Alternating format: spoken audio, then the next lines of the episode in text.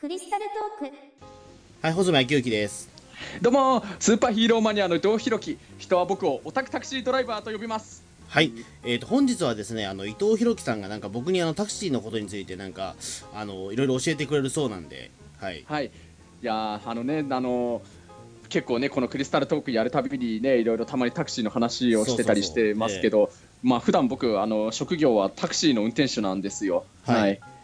まああのもともとねあのちょっとあるスーパー戦隊オーレンジャーという戦隊のええレッドの人の付き人で運転手としてちょっと仕事してた時期があってまあその時にあのあ車の運転とかちょっと仕事としてやると楽しいかもって思ったっていうのもあってもともとタクシーのちょっと仕事その頃くらいから興味持ってきてそれで実際あの始めてみたら自分の想像以上に楽しくてやりがいのあって奥の深い仕事だったっていうことなんだよね。えうんはいーなるほど。はいまあ、なのではい。前ねあの僕と穂積君も出させてもらったほらあの歩く雑誌の中澤武さんが主催の中澤武軍団っていうねあのイベントをあーはいはい、みんなゴールデン、でねある新ゴールデン劇場でやってるイベントですね。はい。うん、あれにねなんかお客さんで来てくれた方でなんかね僕のそのあのタクシーイベントの中でもいろんなタクシー運転手としてのちょっと怖い話というか不思議な話というかそういうのをさせてもらったらすごいタクシーの話面白かったんで伊藤さんのタクシーの話またあの聞かせてほしいですってなんかリクエストしてくださったすごいありがたいお客様がその時いてね、うんえだからあタクシーの話ってもしかして結構聞聞きたいって言ってくださる方いらっしゃるのかなっていうのもあってそれで今回はねクリスタルトークちょっとタクシーのことをテーマにしたお話ちょっとやそろそろやってみようかなっていうことになりました。ーそうですね、はい。ううん、というところなんですけど、僕でもタクシーに関してあんまり疑問に思ったことがあんまないですね、でもそう思うと。えーそうなの？いやあのさせっかくね穂積君とこれ2人でやってるわけだから例えば穂積君がねなんかタクシーってどうなんですかとかそういうのあればね こうこうこうなんだよみたいな風にできたら一番ね、うんあのやりやすいかなと思ったけど。ですけどね、タクシーについて何を質問しようかなっていうところで、ちょっとずっと迷ってました。ずっと悩んでまして。うんうんえいや、実を言うとタクシー僕全然使わないんですよ。あの今までの人生の中で使った回数ってどのくらいあるかな？乗ったことのある回数、えーっと、自分の、自分のお金と、あと人のお金含めても10回ぐらいだと思います、多分。まあどうかな？まあまあ今ね30穂積君、えっと、31歳だっけ、うん。になって、うん、さ32歳か。あ、ごめん32歳ですね、今。えうーんそうそれで10回まあ少ない方かな。いですななんかす本当に単純計算すると3年に一遍くらいのペースだもんね。うん、少なくとも多分三ここ3年ぐらいは乗ってないですね、でも多分。あそうなんだ、うん。うーん。あのーそうだね、ただあの、都内で、東京都内でなんかタクシー乗った時って、覚えてる中で言うと、どこからどこまで使ったことがあるっていうの、なんかある？自分の金でも人の金でもいいけど。えっとですね、うん。あと、か明確に覚えているもので言うと、うん。えーっと、どう、あ、なんだっけな。うん。えーっと、よ、よ、四谷からうん。新宿、あ、新宿までですかね、多分。あ、そうなんだ。うん、それぐらいの距離ですかね。あ、そうなんだ。わかりやすいえちなみにところで言うとうん、ちなみに言うと、あのその時ってあの中央線っていうかで電車に乗らないでタクシーで移動した何か理由みたいなのあったんだっけ？あ、まあ、駅の近くではなかったってことか乗ったとこも目的地の場所も、えーっとですね、あの、うん。まあ、ちょ、ちょっと一緒にいたとあるうん。人が、あの、うん。えーっと、気分が悪くなっちゃって、ゲロ吐いちゃって、あららうん。で、電車に乗れないってことになっちゃって、うん。で、それでタクシー呼んだっていう感じですね。あそうなんだ。タね。タクシーの中で吐いたりはしなかはしなったよね。かったんですけど、まあ、とにかくもあそうかそううか。もう一歩も歩けないっていう状態だったんで、あそれ大変だったそう大変だからそうねいう時タクシー使ったっていうぐらいですかね。うん、まあねそそういうのもあってねあの今ちょっとちなみにどうして電車使わなかったのって聞いたわけだけどタクシーって本当にね当然乗る方は皆さんいろんな理由や目的とか事情があって乗ってくるわけなんだけれどね、うん。えーまあととにかまあ。くだからね、電車がやなんかないのか、うん。もしくは電車に乗れない事情がある時に使ううん。イメージですね、やっぱり。まあそうだね僕もあの自分がもともとねあのあのパフォーマーというかテレビとかイベントとか出させていただいた時とかはまああのそれこそ自分の金でもあるし人様に乗せていただいたっていう場合もあるけどちょっとタクシー利用させていただいたことは実際あったんだけれどね。うん、うん。まああのー電車で済むなら電車の方がいいとは今でも思ってるけれどそれでもやっぱり、あのー目的地の場所がちょっと駅から離れてる場所だったりとかあるいはもう少しでもとにかく駅行って電車乗ってっていう時間を省略するためにちょっと急いでるっていう場合とかで、うん、そういう時ってね確かにタクシーって自分が今仕事やってて思うけどああれば便利だとは思うよ。確かに。そうですね。だからあとはもう本当にねどうしてもだからその電車じゃ間に合わないっていう時に、うん、あの、うん、タクシーっていう手があったりする場合もあるじゃないですか。タクシ,、うん、タクシーのとが早いみたいな、うん、うん、パターンもあるし、うん。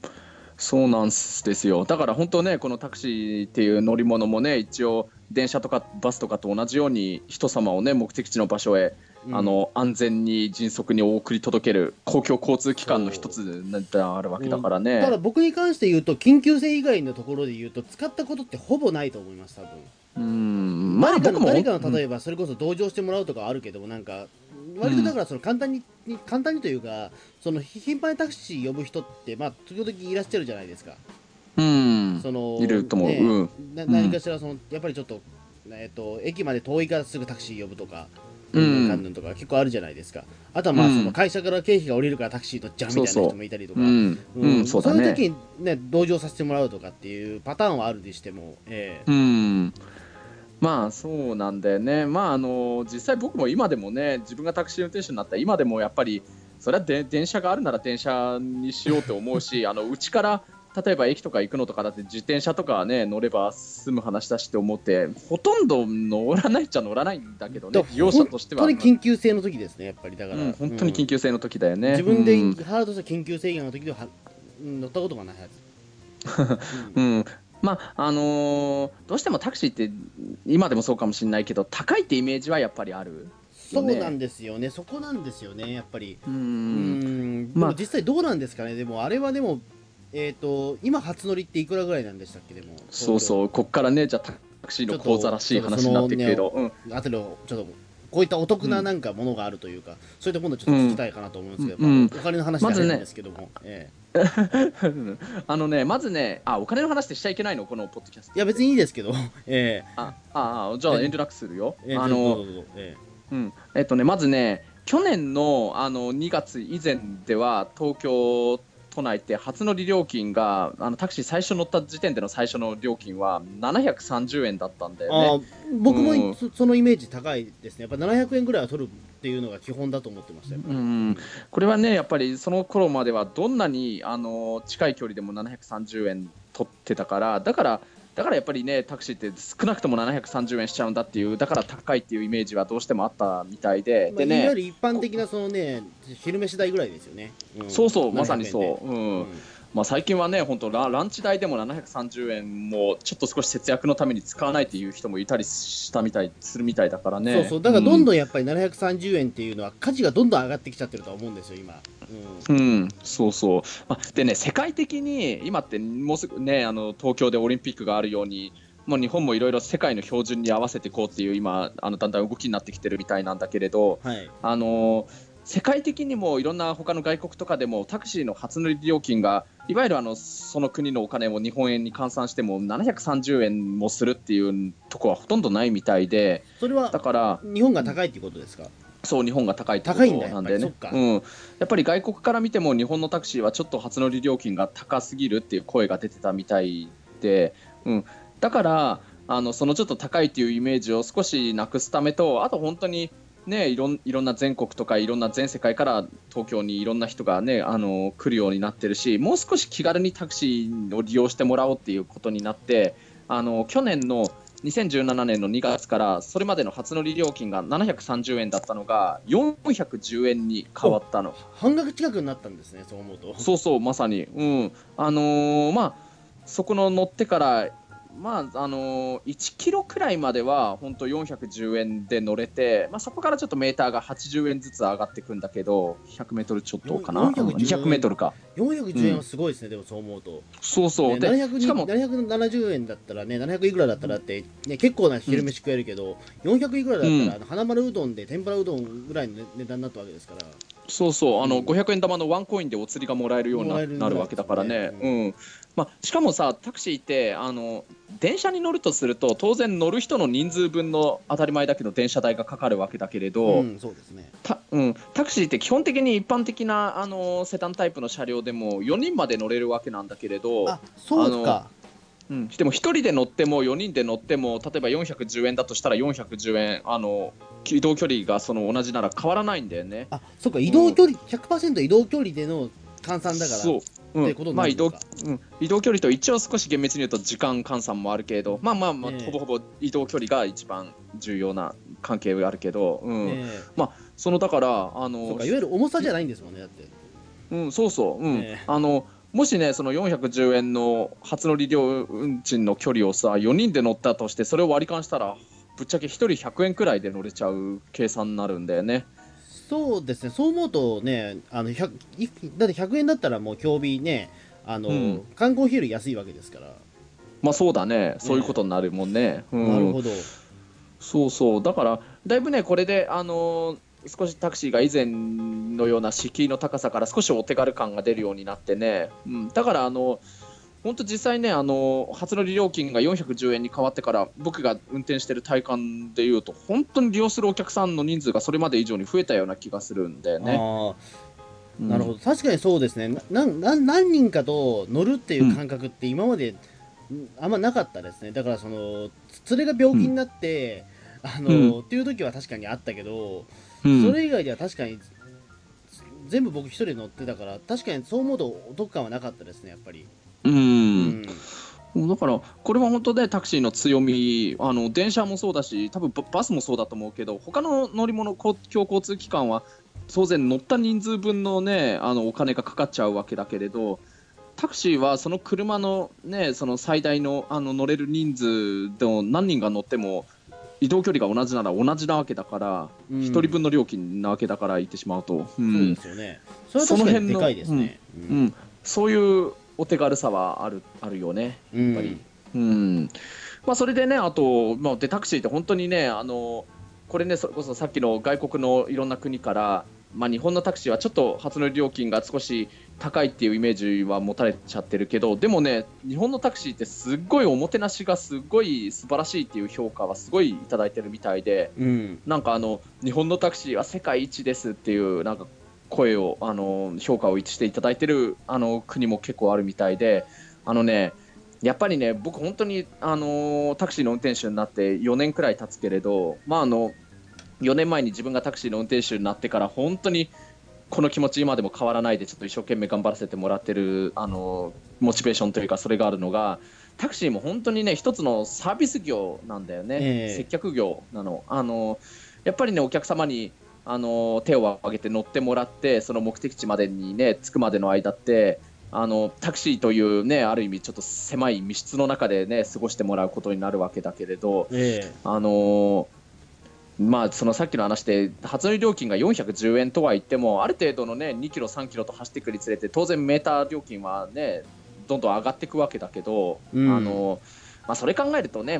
例えば電車の電車とかバスの初乗り料金に比べりゃそれは高いわけなんだけれど、うどうあっても。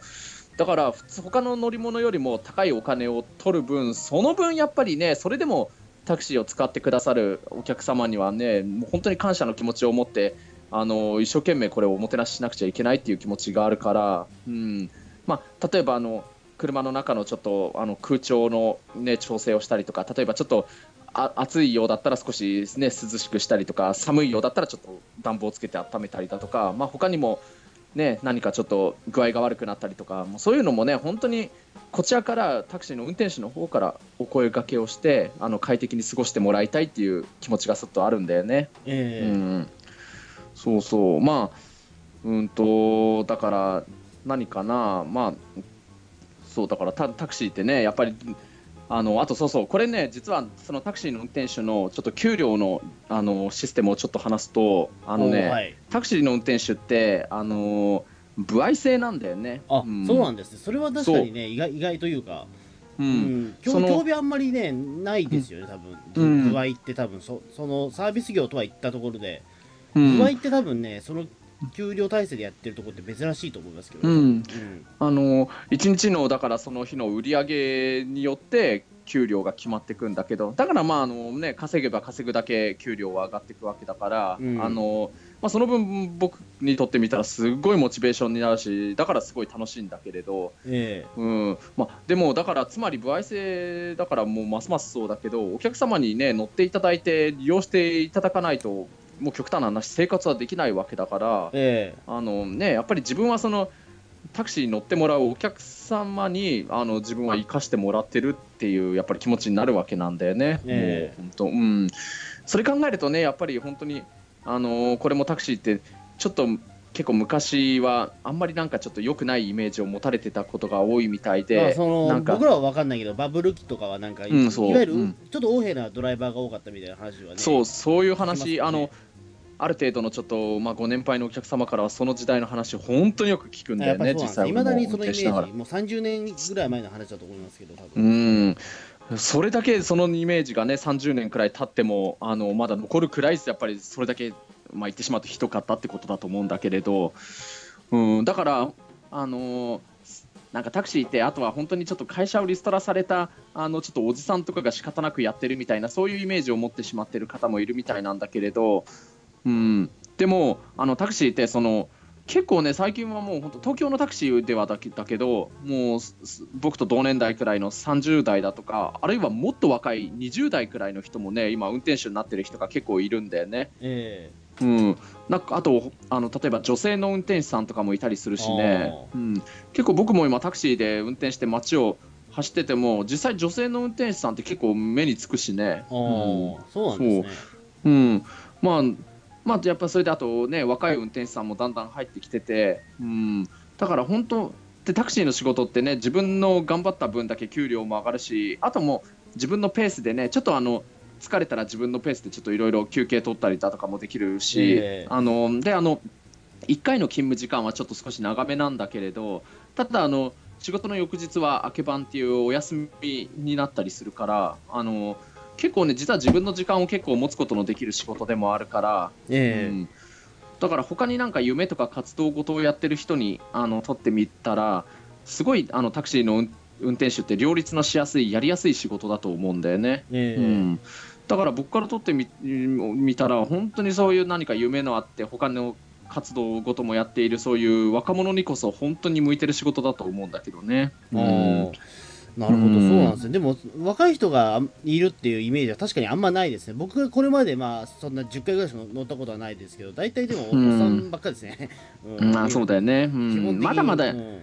いわゆるね僕たちの年代から見た言い方になるけどいわゆるおっさんの人はもうそれでもまだ割合としてはまだまだ多いけれどね。多いか、多いイメージではありますね。うん。うん。まあ実際まだまだ多いとは思う。まあ、もしかしたら、うん。まあ、ずっと後ろ向いてるから、まあ、こっちはだってね、前になんか顔写真はあるあるにしても、ね、その人の顔は分かんないから、大体。ええ。うん。まあまあそうだね。基本的にはもうずっとあんまり当然ながら運転中は運転手は前見なくちゃいけなくてねお客様のこと見るにしてもちょっとバックミラー越しにしか見れないけどそれでもやっぱり越しで、あと目が合う時って結局、ね、し支払いの時だけじゃないですか。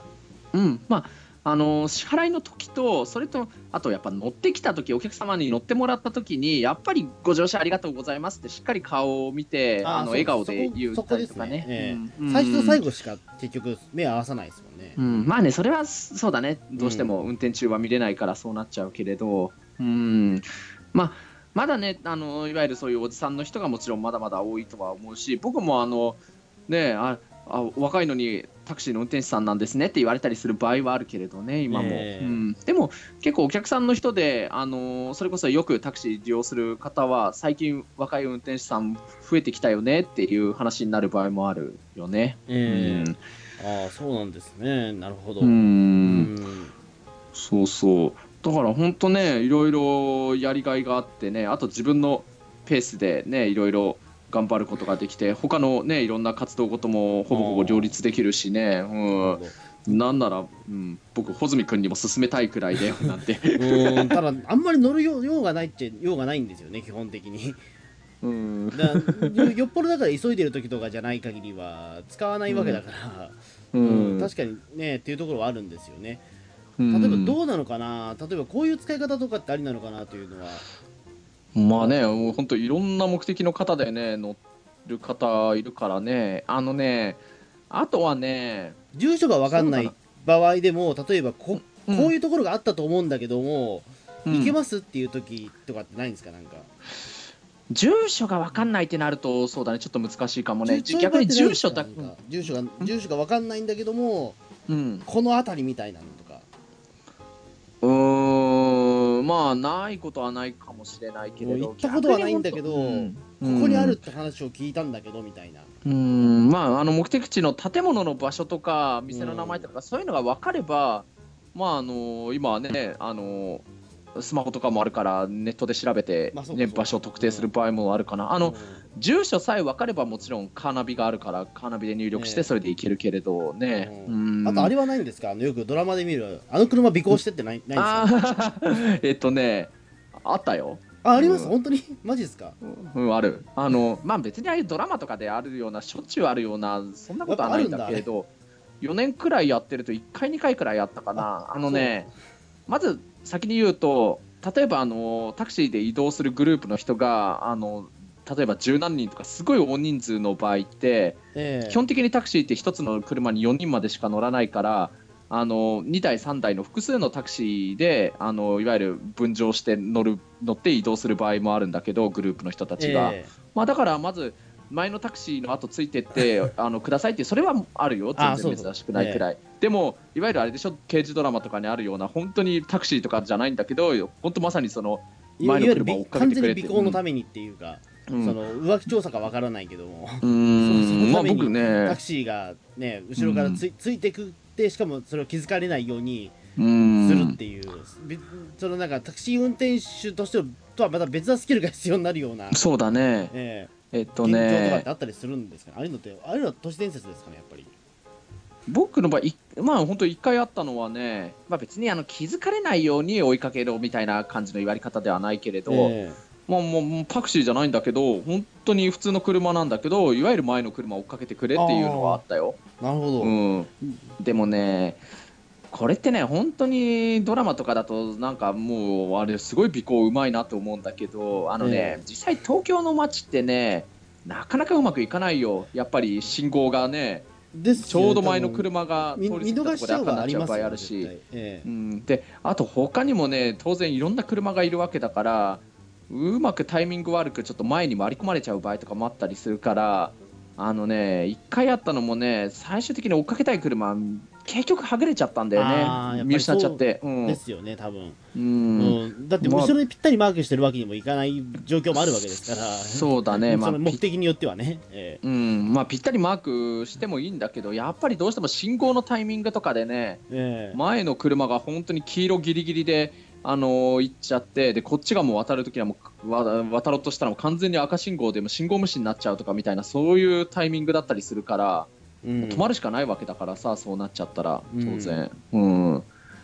うん、やっぱそういうのもあるからあんなドラマみたいにうまくはいかないよね、うん、そうですよね、うん。あうん、確かにそれはちょっと気になってたんですよ。なんかあの車尾行してっていうのって本当にあんのかなっていう、ね、うん。もうなくはなかったね。大体そのタクシーってね大体お釈迦になるじゃないですかしかも最後は。まあそれはさすがにドラマの見過ぎかもしれない。大体なんか事件に巻き込まれてそのままねあのタクシーごとなんかどっかもう壊れちゃうみたいな。えー、うんそこまでの話は聞かないかな。さすがにそれはないにしても、まあ、えー、うん。まあ前の車を追っかけてくれっていうのは多分なくはないと思うよ。だって俺も1回だけあったわけだからね。そうですよね。多分まあそういう時々まあ中にはそういう尾行目的で追ってくれっていうのは多分本当に、うん、うん、あるあるんでしょうね。でもそうなると多分、うん、あると思うよ、うん、えー、えー、それでもちょっと面白いですねえー、うん。まあ本当ねタクシーねなんだろう変な人とかもいっぱい乗ってくるからね。あとまああのね穂積君も僕も一応オカルト関係の事務所とかとつながりあったりする人間だけど本当に怖い話にできなくはないというか、まあ、本当不思議な話とかもあったりするからね。実際僕が乗ったことのあるお客さんとかでも。うん、んなんか勝手に階段喋っちゃう人とかと？か勝手にあうんあどうだっけね。あのねお客さん同士複数2人か3人くらいで乗ってきたお客さん同士が、ええ、あの何？あのちょっと心霊写真撮ったんだけど見てよとか言って それでちょっと運転手さんも見てよん見ますかって言われて見てみたら女の人の写ってる女の人の後ろに変なもやみたいなのがあった写真を見たってのはあったかな。あうん。ああとまああのねあの当然あのタクシーってお客様乗せるまでは当たり前だけど僕しか乗ってないんだけどえあのねちょっと変なことあったのがあのなんか2人組のなんかね人がねお客さんたちが一なんか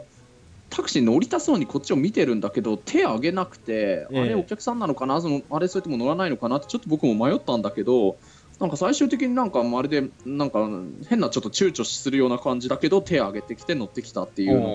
があ人たちがいたんだけどあのあのーどうしたんだろうと思ったらあれあのあこのタクシーちょっと今なんか人が乗ってたような気がしたのでちょっと手を挙げるのをあの少しあのー遠慮したんですって言われたことあるよ。なんか後ろに人が乗ってたのでって言われて。怖い話だよ、怖い話ね、まあ、そこちょっとある心霊スポットの近くだったんだけどね実際。え。そういうのはあるよ本当に。うん。えなるほど。まあ、うんさすうん。さすがに乗ってきた人がいつの間にかきあのいなくなっててそのその人の座ってた席が濡れてたとかそういうのは僕はないかな。うんそれもガチの怖いやつですもんね、ううん。ん、で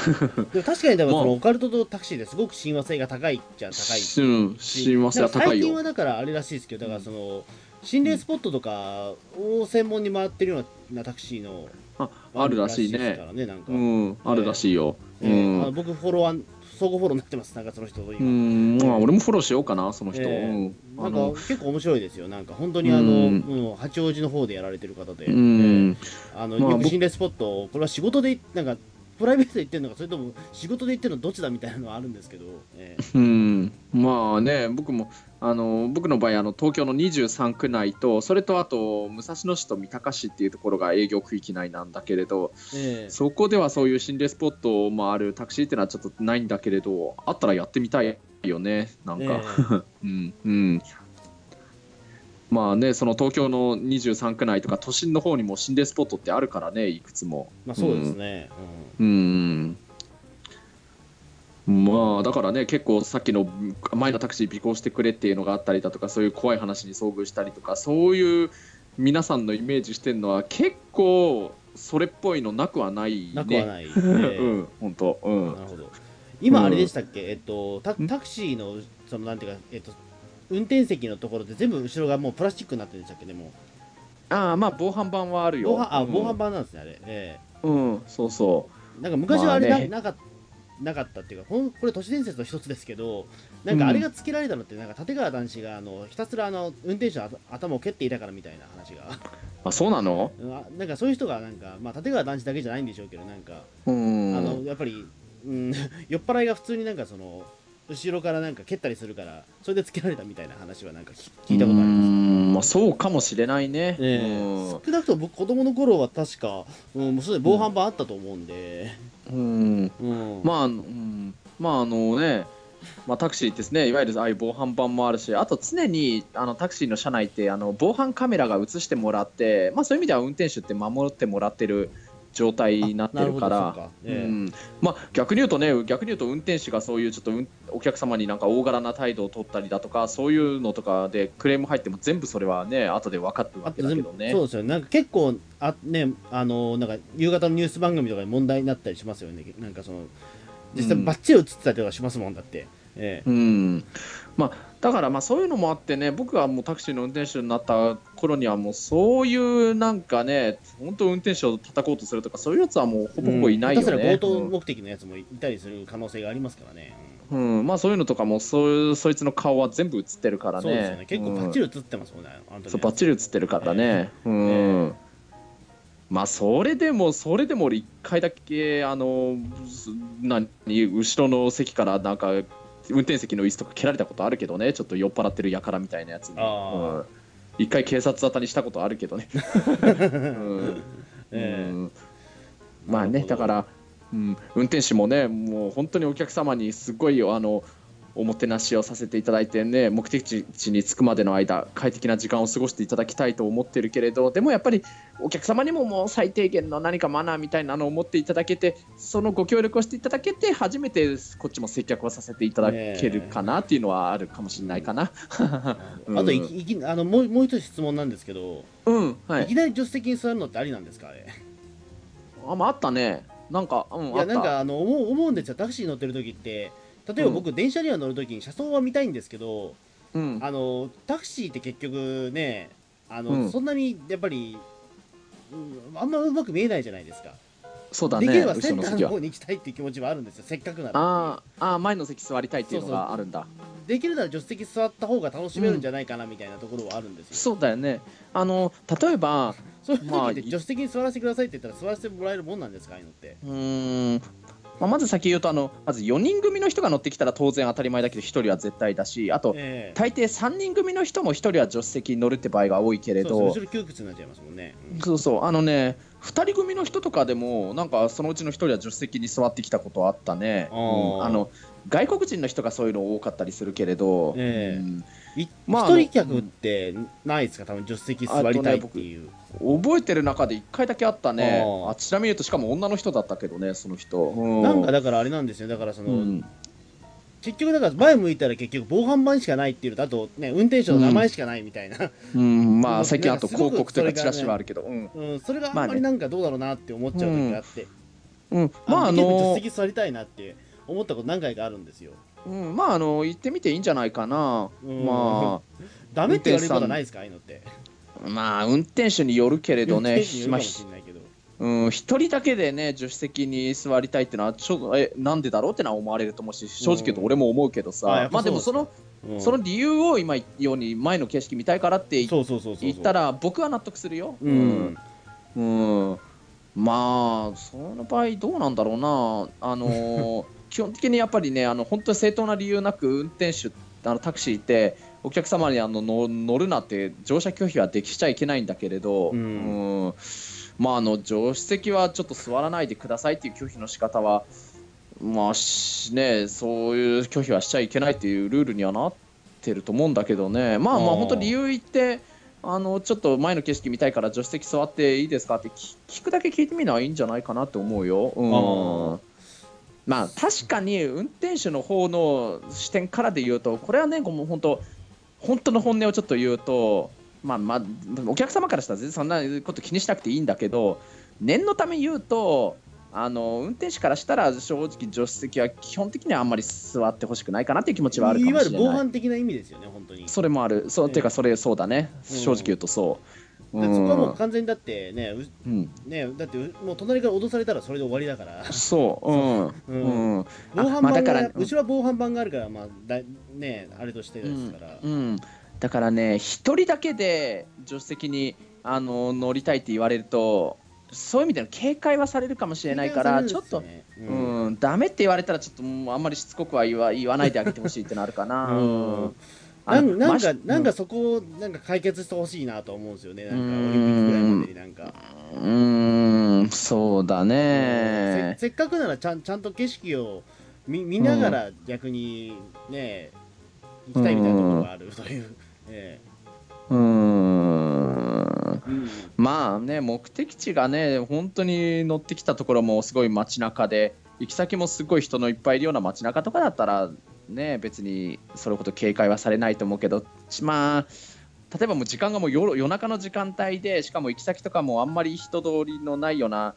なんか寂しい場所とかだとしたら、ちょっと運転手の気持ちを分かってあげてほしいって感じになっちゃうかな。ただやっぱりそこは難しいね。客側としてもやっぱりね、前を向いたら基本的にだからその防犯版の下に、そのタクシー運転手の顔写真と名前があって、ね、その後ろの方ではなんかそのメーターが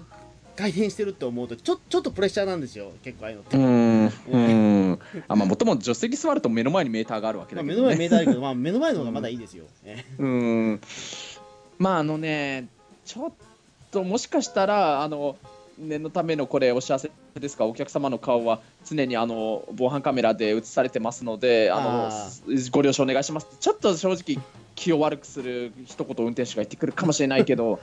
それはちょっと申し訳ないけど基本的にやっぱ1人だけのお客さんで助手席に座ってくるっていうのはえなんでって思っちゃうわけだから。なるほど。うん。うん。なるほど。うん。まあそれは、まあまあそれはなんかね、ううん。変わってったらいいな、いや、まあ、まあ、分かんないです。僕、僕と同じような感覚が人がどれくらいか知らないですけど。いや正直このことが話題になったのは本当に初めてだね。マジっすか？あーそんな発想なかったって感じになっちゃうけどね。ええなんかせっかくならなんかね、景色いい方がいいよなと思ってて、うん、ええそうだね。うん。まあちょっとそこは本当にタクシーというただの街中走る移動手段として割り切ってほしいって感じになっちゃうかな。それをそれをタクシー運転手が言っちゃダメでしょで。もうん。割り切まあまあ観光タクシーっていうのがあるから。な、まああのん例えばあのいろんなタクシーって今電話していろいろ予予約してあの配車して迎えに来てもらったりすることできるわけだけど、その時にまあだから東京の観光したくてあのいろんな景色をちょっとよく見えるところで見たいので前の助手席に座らせてもらってもいいですかってあの電話してタクシーを呼んでそれであーそあのそういう話お願いすればいいあの相談するのはいいと思うでそういうの電話で呼ぶ場合ってしかも予約するとなると当然名前だとか電話番号だとか、そうですね場合によっては住所だとかそういうのも教えるからえ言いなきゃいけないですよね。こうん、ここまで教えといてそういう強盗あたでするようなそういうやつはいないだろうって少しはねタクシー側も警戒ががなくなるかもと思うから、ええどうしてもだったらそういうのを電話で予約してその時それを伝えれば乗れるかもしれないね。うんなるほど。ううん。そうですね、確かに。だからそこはね、ううん。ん。うん。ちょっと、うん、ななんか、うん。まあ今もうタバコ吸ってないけど、タバコが吸えなくなった分、なんかそういったところは楽しみたいなというところがあって、ええ。うん、うん、なるほど。そう言われるとそう確かになって思ってきたよ。今までそう その発想はなかったけど。変えていきましょう、じゃあ。えうん そうそうそうだね。えええ。うん。ちょっといろいろ僕もそのことをいろいろあの知り合いの人に例えばあのカリスマタクシードライバーと呼ばれてるちょっと有名な人だとかそういう他にもあのある程度のね著名なタクシーの運転手さんいたりとかするからちょっと話題にしてみるよじゃあもうもしかもしかしたらこの番組がね、タクシー業界の未来を変えてるかもしれないですよ、今。え そうなったらいいね。えええあのもしかしたら、だから下手すれば、だから、あのね、えっと、ね、助手席が OK ってなったら、基本ね、あのタクシー運転手側が、だから、そのね、左手側にも、ね、あの防犯板がもう一枚つくよ世の中になっちゃうかもしれないですから。うーんまあ、あと本当ね、だからうん3人、4人とかで、あの仲間と一緒にタクシーに乗って自分が助手席座ればいいんだよ。あ、そうなりますね。それはもうえ座るしかないわけだから、そうなったら。えそうですね。うんまあそんな感じで、じゃあ今日は、まあ、タクシーの、まあ、裏裏話というか、なんていうかですけど、うんえええまあ、またね、もしよかったらいろいろタクシーの話はしていきましょう。えまあ、なんかね、あタクシーに関する質問とかあれば、うん、そうだね、もうぜひどんどんお願いいたします、リスナーの皆様、ええ何でもお答えいたしますんで、はい、はい。まあそんな感じで、はい。ええじゃあ、本日ありがとうございました。あはい、ありがとうございましりがとうござたい。ました。はい、ぜひタクシー、私のタクシーご乗車くださいませ。どうも。